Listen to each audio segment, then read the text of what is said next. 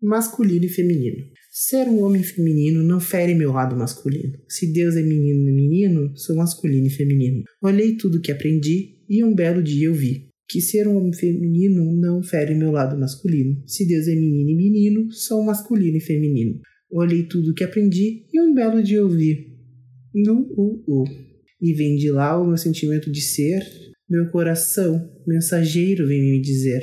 Salve, salve a alegria, a pureza e a fantasia. Olhei tudo que aprendi e um belo dia ouvi que ser o homem feminino não fere meu lado masculino. Se Deus é menino e menino, sou masculino e feminino. Por Pepeu Gomes. Olá, queridos ouvintes do nosso amado podcast Quebra-Cabeça. Aqui quem fala é o Felipe. E aqui quem fala é a Lara e é um prazer ter vocês aqui com a gente hoje. Hoje eu e o Felipe vamos uh, conversar sobre a segunda temporada de Pose. E já saiu o nosso podcast da primeira temporada, a terceira e última temporada tá saindo aí em maio. E hoje a gente veio comentar com spoilers. Então, sim, nós vamos falar sobre o que acontece na segunda temporada. Sobre a segunda temporada de, de Pose. e é isso. Então, sim, esperamos que vocês já tenham visto e venham participar conosco dessa mega discussão no arroba podcast underline quebra-cabeca no Instagram, ou só podcast quebra-cabeça para os mais íntimos. Mentira para todos mesmo. Uma coisa que eu quero começar debatendo é porque a questão da AIDS, do da HIV, é muito forte em toda a série. E o primeiro episódio da segunda temporada traz uma questão muito legal, porque é a primeira vez na série que é mostrada um casal de lésbicas. Pose ele é muito representativo da comunidade trans e da comunidade gay negra e latina em Nova York nos anos 80 e 90. Mas é, é muito real isso quando eles não trazem para dentro dos próprios bailes gays brancos, é, caminhoneiras, lésbicas, butts, como tu chamava na época, porque na época tu teve essa grande divisão. Depois do movimento de Stonewall, que, que aconteceu nos anos 60, o movimento LGBT ele foi pasteurizado. Então, é, foi tomado por gays, brancos, padrãozinho, mais aceito socialmente. E aí, a travesti, a mulher trans, o gay negro, a bicha mais afeminada, ela foi de colocada de escanteio, colocada de lado. E quando tu vem com o boom do AIDS e do, da HIV, Tu precisa que o movimento LGBT se una como um todo para lutar para que isso seja investigado e uma cura seja descoberta. Ao mesmo tempo, tu tem essas ah, rixas ainda dentro do próprio movimento. Então, é muito legal como isso é retratado e é muito real, rea bem realístico o fato de ser retratado dessa forma. E agora nós temos aqui a palestrante Lara, que acabou de fazer uma palestrinha. Brincadeiras à parte.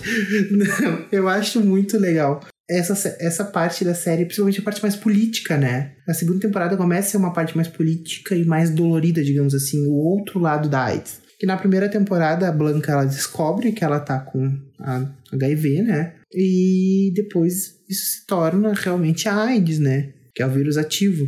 Então ele essa, essa parte torna até a parte hospitalar de medicamentos, como é que as pessoas conseguiam medicamento, que até então não existia tratamento. Então era as pessoas ricas que morriam, que doavam esses medicamentos aos que não podiam pagar. Tem toda uma visão assim de, de um diferente contexto daquilo que a gente viu na primeira temporada, que ainda segue sendo muito luxuoso, mas é o lado dolorido, digamos assim.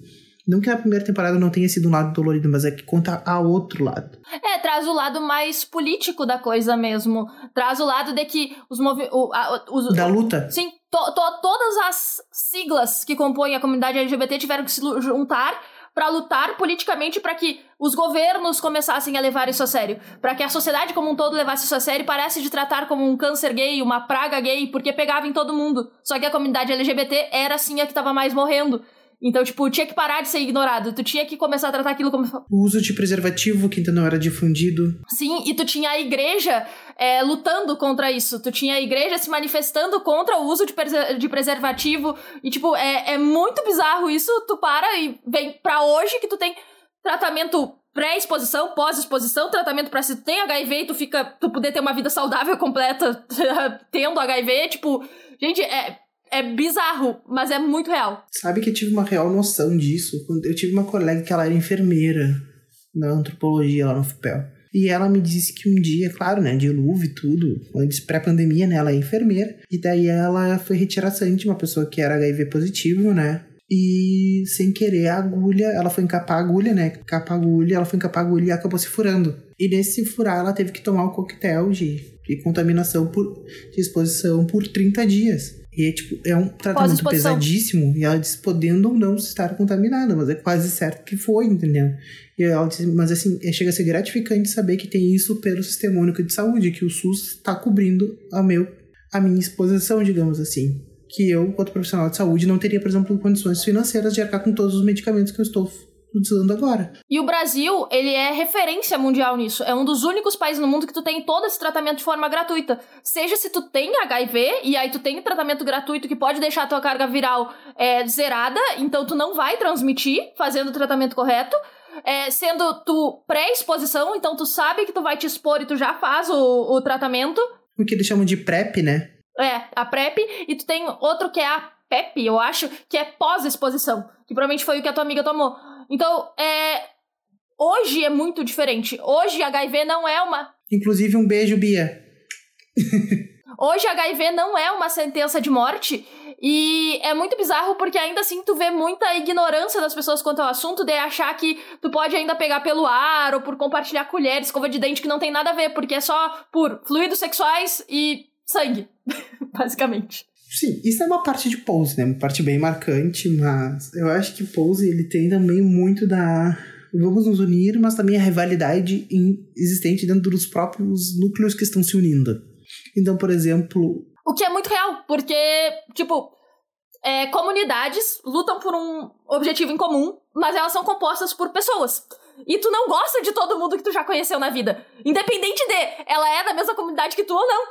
Então, tipo assim, eu sou lésbica, eu não vou gostar de todas as lésbicas que eu conhecer, nem de todos os gays que eu conhecer, ou todas as pessoas trans. Nós vamos ter um objetivo em comum, mas a gente tem uma luta em comum. Não obrigatoriamente a gente vai se gostar como pessoas. As pessoas ainda são indivíduos, comunidades ainda são compostas por indivíduos. Então é muito normal tu ter esses problemas internos e Pose retrata isso muito bem. É, aí vamos pra uma parte mais de emprego, vamos supor. Se não me engano, é na segunda temporada que começa o Vogue. Sim. É, a, a, segunda temporada começa com a ascensão da Madonna com o Vogue, e aí tu vai ter a ascensão do Damon como é, dançarino e coreógrafo. Isso. Emprego.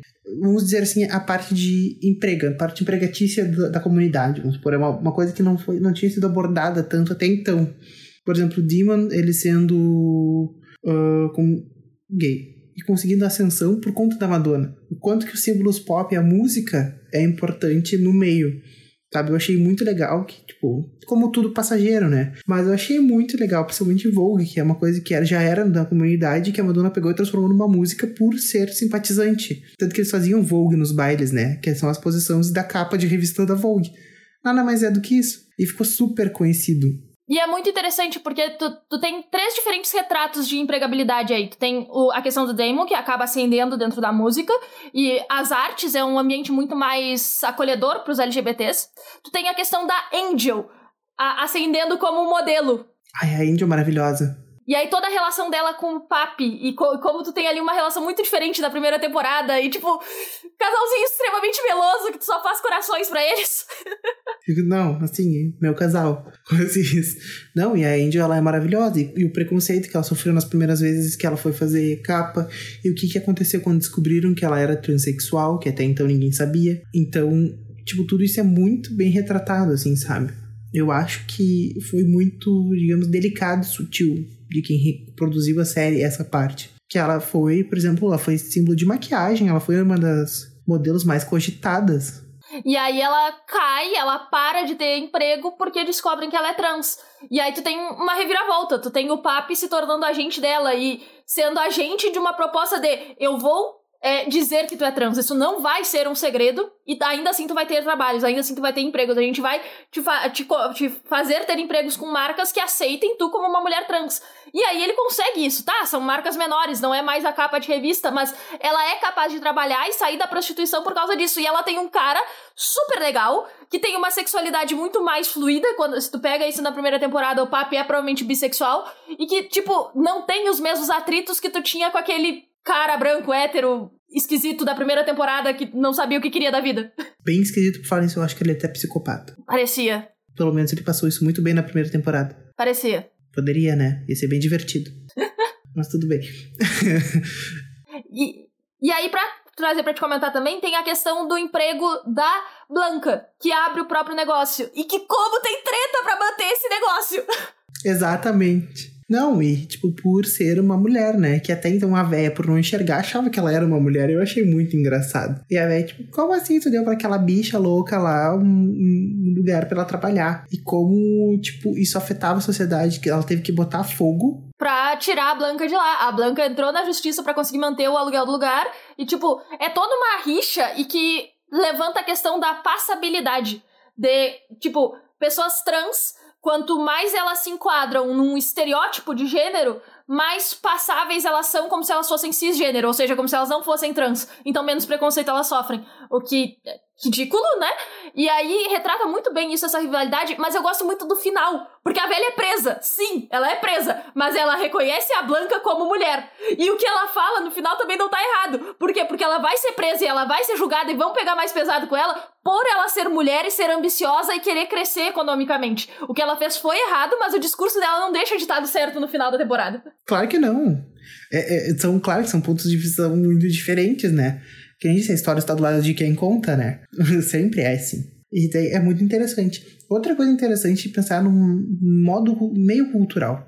Que eles levaram apresentações artísticas para o hospital para alegrar as pessoas que estavam acamadas, digamos, por conta da AIDS. É uma coisa que me chamou bastante atenção também, assim, da série, que foi, vamos, tocante. Que as pessoas estavam sentindo aquilo, sabe? Eu achei muito importante, assim, de como a cultura salva vidas, gente, realmente. É, era uma forma de afeto, né? Tu tinha é, pessoas com, com AIDS na época, não, as pessoas não queriam encostar, o pessoal da saúde não queria tratar, tá? Que ali já é uma certa evoluçãozinha, tipo, mas a, a comunidade como um todo se, se uniu pra trazer afeto para essas pessoas, porque, tipo, é, um dia podia ser eles, aqueles que estavam saudáveis cantando podiam estar no hospital no dia seguinte, então tu não tinha como saber. Então é, é bem bonita essa coisa desse afeto que tem nessas cenas. Sabe que eu vendo essa cena, eu, eu, vi Pose, depois eu vi The Crown, eu vi The Crown, depois eu vi Pose. Eu quero muito que a, que a próxima temporada de The Crown, a Lady Di, ela foi uma ferrinha apoiadora da, da AIDS, digamos assim, do tratamento AIDS. As pessoas tinham preconceito e ela nunca teve. Ela ia, ela abraçava as pessoas, ela conversava, ela apertava a mão, ela nunca teve problemas. Enquanto era um escândalo, para ela era normal, ela estava apenas lidando com pessoas. E ela foi uma das grandes precursoras do apoio a pessoas com AIDS. Isso é muito interessante pensar de tipo de pessoa da realeza, digamos assim, uma pessoa pública que realmente prestou seu apoio total à causa. E, e eu acho legal falar que talvez se cruzem essas histórias, assim, sabe? Depois, na próxima temporada de The Crown. Gostaria muito que acontecesse isso. Porque ia ficar muito legal. É muito interessante, tipo, todo esse momento que teve, o boom da AIDS e do, do HIV, te, ele tem muita coisa para ser falado sobre, e eu acho que Pose tangencia bem isso, de, de como é a vivência das pessoas LGBT na época por causa disso. É, tu tem muito. Sim, é claro que é outra pegada, né? Só resolvi comentar porque me lembrei mesmo e achei interessante, assim, comentar. Não, com certeza. Tem uma, um outro ponto que eu queria levantar, já que a gente citou a Angel, é, que, que, tem um discurso de quando, um pouco antes dela e do papi se pedirem em casamento, até porque isso é bem fofinho, que, que, tipo, a Angel vai pedir ele em casamento, aí ele ajoelha, não, eu quero dizer também, e aí eles pedem um ao outro juntos. Que é a questão de como, para ela, não só o... E detalhe, é dentro de um baile. dentro do baile. E é legal porque não é só o amor que é importante para ela, é a segurança. É saber que ela tá com um cara que, que respeita ela, que ama ela, mas que faz ela se sentir segura, que quer garantir que ela continue tendo um emprego, que ela não tenha que voltar para as ruas e pra prostituição. Então, tipo, como a segurança é algo importante, e aí, tipo, tu acha que ah, isso ficou naquela época. Não. É só tu lembrar que a perspectiva de vida de uma pessoa trans no Brasil é de 35 anos. Então, assim, é.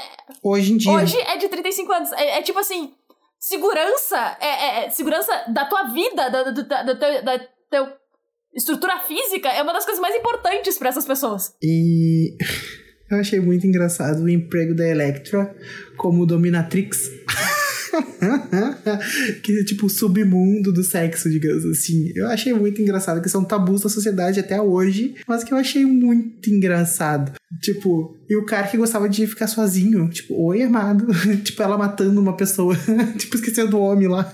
muito bom. É, é, é, muito bizarro, porque, tipo, é, é um grande tabu. O BDSM é um grande tabu que virou chacota por causa de 50 tons de cinza, mas que é um tipo de fetiche sexual, é um... Chacota não, virou símbolo sexual para muitas mulheres. Brincadeiras à parte, tá, gente? Mas é, é uma. É, é uma expressão de sexualidade. Fetiches existem. E, a, a, e sexo é tão tabu ainda na nossa sociedade que, tipo, é, quando tu é LGBT, até tá mais de boas, tu já, já tá quebrando o tabu, então foda-se se tu quer, tem uns fetiches estranhos. Mas tem uma dificuldade das pessoas falarem sobre os próprios desejos e respeitarem os desejos dos outros, tipo, dando consentido entre as duas partes, gente, façam o que quiser. Não, e, tipo, eu achei muito engraçado. Não, e tipo, o cara, pra mim, um dos melhores episódios é aquele que elas vão pra praia. eu achei muito bom. Sim! E, e o cara quer ficar preso sem enxergar, sem ver, em roupa de látex, suando na garagem. Numa gaiola. Meu Deus do céu. Totalmente preso, tipo um troço muito aleatório. Eu achei muito engraçado. Não, e ela, tipo, super quebrando tabus, que elas estavam numa cidade super de praia, super tradicional, e elas chegam lá arrasando nos seus lookinhos pra ir jantar. E elas são mal atendidas. E elas se fazem sem bem, serem bem atendidas. E o, e o discurso da Electra pra, pra mulher branca que tá da outra mesa que vem para querer que ela se retire e coisa e tal, diz: Eu sei reconhecer um homem se fingindo de mulher quando eu vejo um. E aí a Electra levanta daquele tamanho de mulher que, pra mim, a, aquela pessoa tem que ter mais de Vamos dois metros. pesquisar no Google. Da, da, ou no mínimo dois metros. Tem que ser, com aqueles saltos, com aqueles saltos ela chega a dois metros. Porque, meu Deus do céu, que mulher grande! Ela é muito alta. Ah, o, ela é interpretada por Dominic Johnson. Jackson. Dominic Jackson. Nossa, eu vou ver aqui. Ela tem a minha altura, ela tem 1,85. Tá, com aqueles saltos ela fica com 2 metros, só pode, porque, meu Deus do céu. Com certeza. E aí ela levanta e ela dá um discurso que, assim, ó, calou a boca da mulher, não quer nem saber.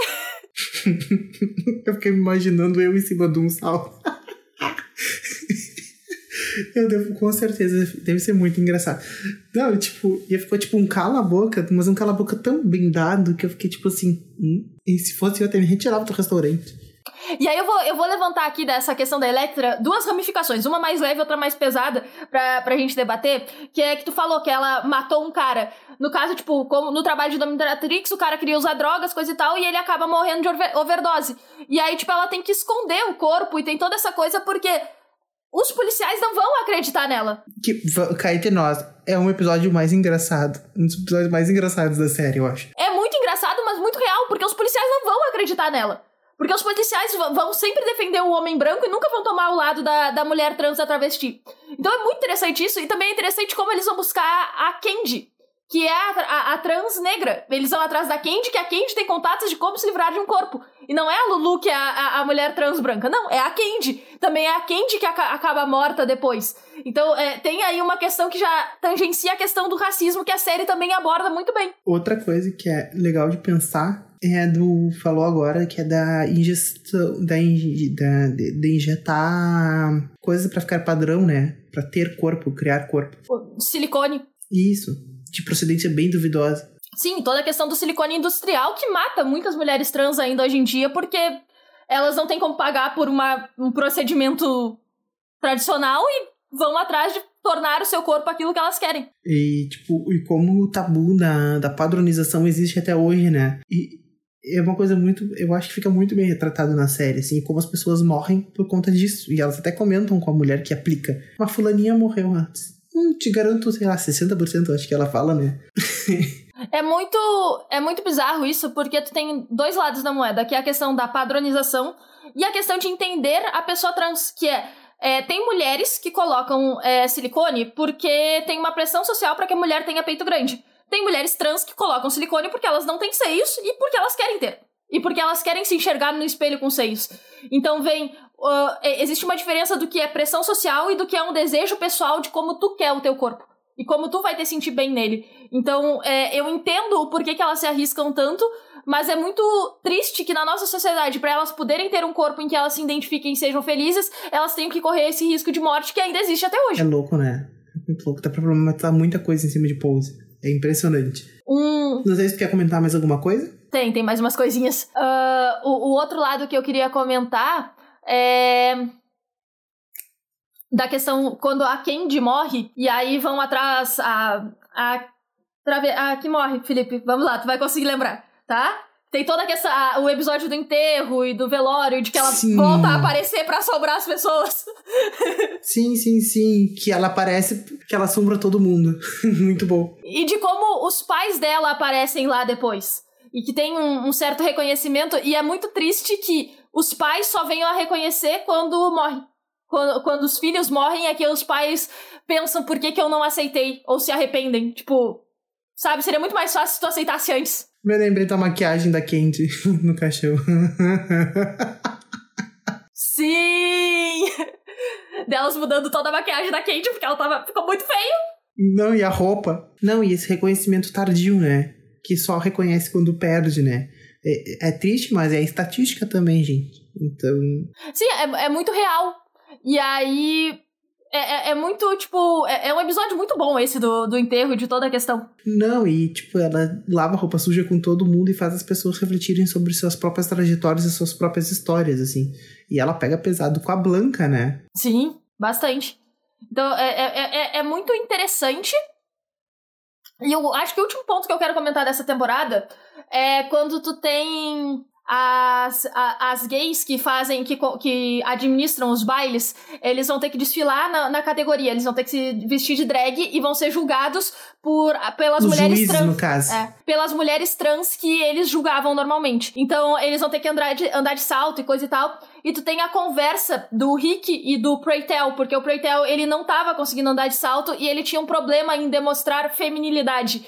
E aí, foi por isso que eu trouxe até, eu, eu sugeri a música que o Felipe recitou no início, porque é, é, toda essa questão do, do feminino e masculino e que uma pessoa pode ter os dois. E que tu pode expressar feminilidade e masculinidade. E isso é mais uh, livre dentro de entre gays e lésbicas e bissexuais, porque tu, tu, tu já sai, tu, tu, tu, quebra isso. Tu não vai ser menos mulher por expressar masculinidade, que, por exemplo, é o meu caso. Que sou uma mulher que tem. que expressa masculinidade dentro do meu estilo. Assim como tem gays que são homens e que expressam feminilidade e não são menos homens por isso. Então as pessoas podem expressar esses dois lados. Podem ser femi. Por um exemplo, Gil do Vigor. Exato! O, o Gil é um homem que sabe expressar masculinidade e que finalmente se permitiu explorar a sua feminilidade.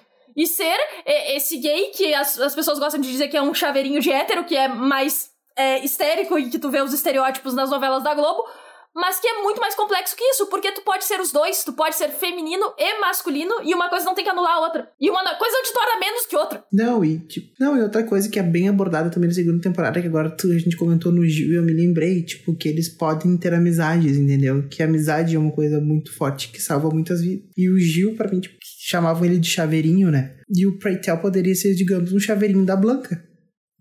Que eles estavam sempre juntos digamos assim. Tipo, bem, bem jogando por alto, entendeu? Jogando muito por alto, assim, porque, tipo, tanto que quando eles brigam, o Preytel ele fica muito escanteado. É, a grande diferença é que o, o gay normalmente é chaveirinho de uma mulher hétero. É, tende a ser assim, porque tu, tu, tu estereotipa. É, tá, mas. Mas realmente, as amizades são algo muito importante. Então tu pega ali, eles têm uma briga e eles passam oito meses sem se ver. E aí, quando o Preytel finalmente vai lá, visita a Blanca e coisa e tal, tipo, ela, ela já tá ficando doente, tá começando a ter uma pneumonia. E, tipo, é muito bonita a cena deles se reencontrando, deles se reconectando. Não, tipo, mas vocês entenderam o que eu quis dizer, né? Deu pra entender. Sim, sim. É que, é que mostra como isso é importante. Isso é uma coisa que Pose retrata muito bem, tanto na primeira quanto na segunda temporada, que é comunidade. Que é como é, a, as relações dentro da comunidade são importantes. Então, Apesar de. Ai, Lara, adoro quando tu consegue tirar palavras da minha boca e se expressar tão melhor do que eu.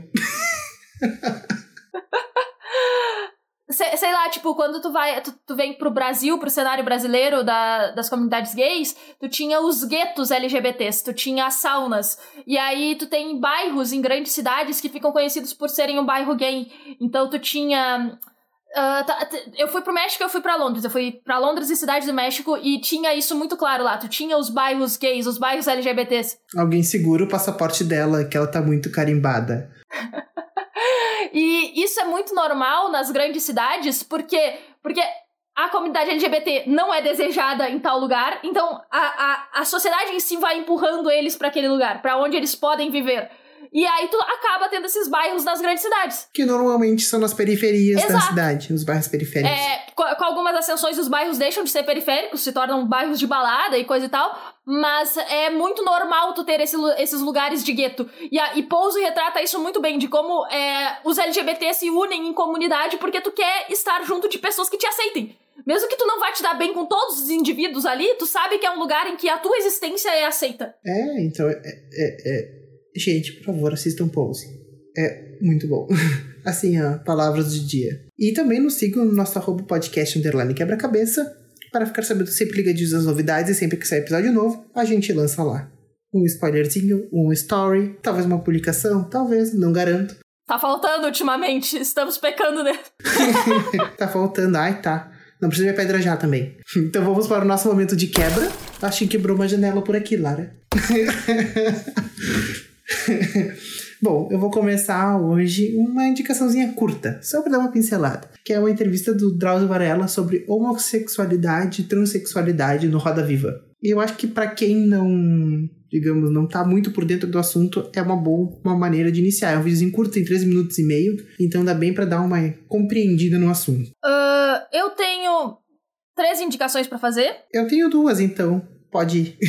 Eu, eu, tinha, eu tinha uma quarta, só que o que, que acontece? O Felipe usou ela como re, pra recitar no início do, do podcast. Então, se vocês quiserem saber, a, a música que o Felipe recitou no início do podcast é Feminino e mascu é, Masculino e Feminino do Pepeu Gomes. Vale muito a pena escutar a música, até que é boazinha. Ah, ela não fala assim do Pepeu, um dos grandes intérpretes brasileiros. E aí eu vou indicar, é, são dois canais de YouTube e Instagram que vale muito a pena a- assistir pra se informar mais, pra entender mais a comunidade LGBT. Na questão do T, é o canal do Jonas Maria, que é um homem trans, ele tem um Instagram e tem um canal no YouTube, e ele fala muito sobre isso, é muito explicativo e eu acho que vale muito a pena assistir pra entender melhor o, as coisas que foram retratadas em Pose.